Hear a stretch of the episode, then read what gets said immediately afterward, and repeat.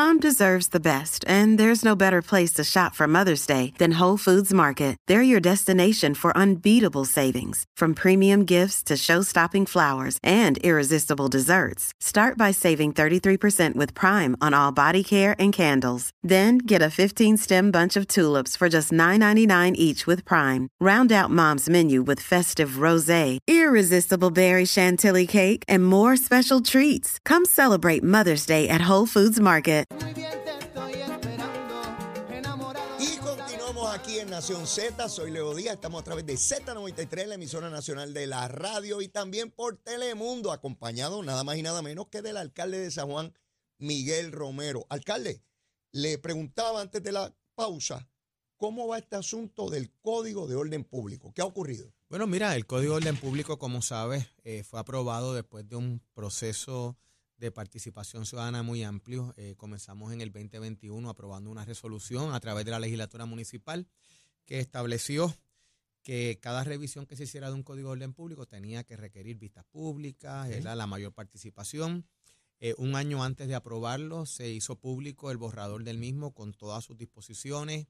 Fue a vistas públicas una vez radicado, se aprobó un sustitutivo y lo hemos estado implementando desde el pasado 9 de noviembre. El sábado cumplió eh, los tres meses. Mira, ha tenido unos resultados eh, positivos para la ciudad. Eh, primero, cerramos el año natural con una reducción de un 12.7% de la criminalidad. ¿Y usted le atribuye esa baja? En parte, en parte. Primero porque nos permite gerenciar mejor los recursos de la policía. La policía municipal ha perdido fuerza en términos de la cantidad de oficiales ya nosotros estamos en la cuarta eh, Academia de la Policía. Comenzamos una en enero 22 con 87 oficiales adicionales. Lo que estamos buscando es llevar, ¿verdad? Ese, hacer un offset, ¿verdad? Como dicen los americanos, para reducir esa cantidad de oficiales que se han retirado, o se han ido de la policía municipal. ¿Difícil el reclutamiento? Ah, bueno, primero no, no les daban un aumento de salario. Ya nosotros hemos dado dos en lo que llamamos de cuatrenio. Primero dimos un aumento de 250 dólares. Ahora en enero dimos un aumento adicional a la Policía Municipal de 125 dólares. Eso es a todos. A todos. En julio eh, también aumentamos en 50 dólares la aportación patronal al plan médico, elevándola a 300 dólares mensuales. O sea, que hemos dotado de equipos, eh, nuevos cuarteles, academias, adiestramiento, patrullas, motocicletas. Y estamos en esa cuarta, eh, que es histórico también, haber hecho tantas academias de la policía en un solo cuatrenio. Claro, nos permite gerenciar mejor los recursos. Eh, este año continuamos monitoreando eh, la actividad delictiva en San Juan. Estamos a un 22% menos de asesinatos a la misma fecha, aunque es muy temprano porque estamos en febrero. Pero esto es algo que yo monitoreo todos los meses, trabajando en colaboración estrecha también con las autoridades federales, con la, ¿verdad? con el FBI, con, con las, aquellas entidades federales como la DEA, el ATF y otras, y el gobierno estatal, los cuales nos permiten, ¿verdad? de manera coordinada, pues ejecutar planes de trabajo. Eso es algo. Con relación al, Código de Orden Público, también hay otro, otro asunto que a mí me interesaba y era, eh, San Juan es una ciudad diversa. Si nosotros tenemos que proveer el espacio adecuado para la actividad económica que es necesaria mm. en un lugar que es turístico, que es un epicentro también de, de entretenimiento cultural, pero garantizar y asegurar que nuestra gente puede descansar y dormir tranquilamente. Y, ¿verdad? yo uso usualmente el ejemplo del viejo San Juan, en la calle Loíza, las áreas aledañas a la placita de Santurce son áreas de muchos negocios, pero son áreas eh, de alta concentración de residentes. Y obviamente pues queríamos que tuviesen ese espacio para particularmente en horas de la madrugada, eh, tuviesen espacio para descansar, para, para eh, vivir en paz y en tranquilidad. Y eso lo hemos estado logrando. El mayor cuestionamiento en términos del código, que es amplísimo y cubre muchísimas cosas, se centró en el cierre de los negocios que venden bebidas alcohólicas después de determinadas horas. Realmente no es un cierre, Leo, es una, una limitación a vender bebidas alcohólicas, por ejemplo, viernes y sábado a las 2 de la mañana. La operación, por ejemplo, si es un restaurante que tiene venta incidental de bebidas alcohólicas, puede continuar operando. Pero eso fue lo que generó mayor discusión pública. Eh, la realidad es que, mira, nosotros también comisionamos estudios de análisis económico más del 90% de las ventas de alcohol están realizadas ya a esa hora. Así que, ¿verdad? O esto no fue que el alcalde miró hacia la bahía y dijo, ah, bueno, pues a la una. Incluso eso lo enmendamos. Inicialmente cuando, cuando yo presenté el borrador de lo que iba a ser el proyecto de Código de Orden Público, eh, el horario era todavía más restrictivo.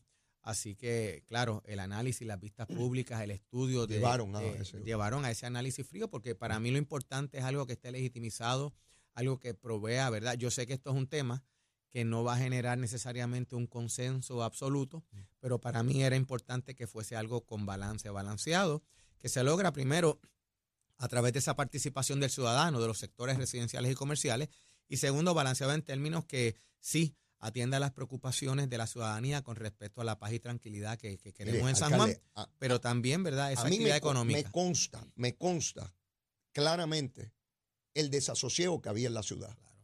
De lugares donde había una barra de mala muerte, y lo estoy diciendo yo, no lo está diciendo usted, eh, con un alboroto, con personas bebiendo, usando droga, prostitución y envejecientes a solo paso que no se atrevían a salir de su casa desesperados.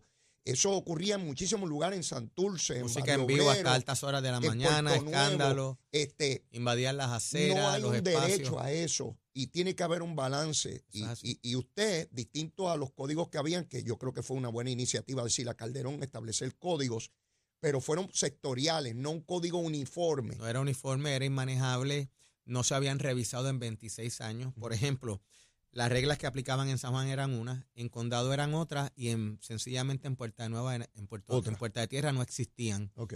En Río Piedras eran unas reglas, en Monacillos otras. Si yo traía un policía, por ejemplo, del sur de San Juan, de Caimito, Ajá. al viejo San Juan no conocía en detalle cuáles eran las reglas que aplicaban y esto había que aplicarlo de manera eh, uniforme Claro. como aplica por ejemplo a la ley de tránsito, como aplica nuestro ordenamiento legal, los reglamentos de permiso, ¿verdad? Que proveen para unas eh, una reglamentación básica que fuese eh, uniforme. Así que eso lo hemos hecho hasta ahora, ha estado de manera exitosa, claro. Eh, yo me permito estar sensible. Hay un grupo de ciudadanos que incluyen comerciantes y residentes que se han estado eh, reuniendo en estos primeros 90 días para hacer recomendaciones.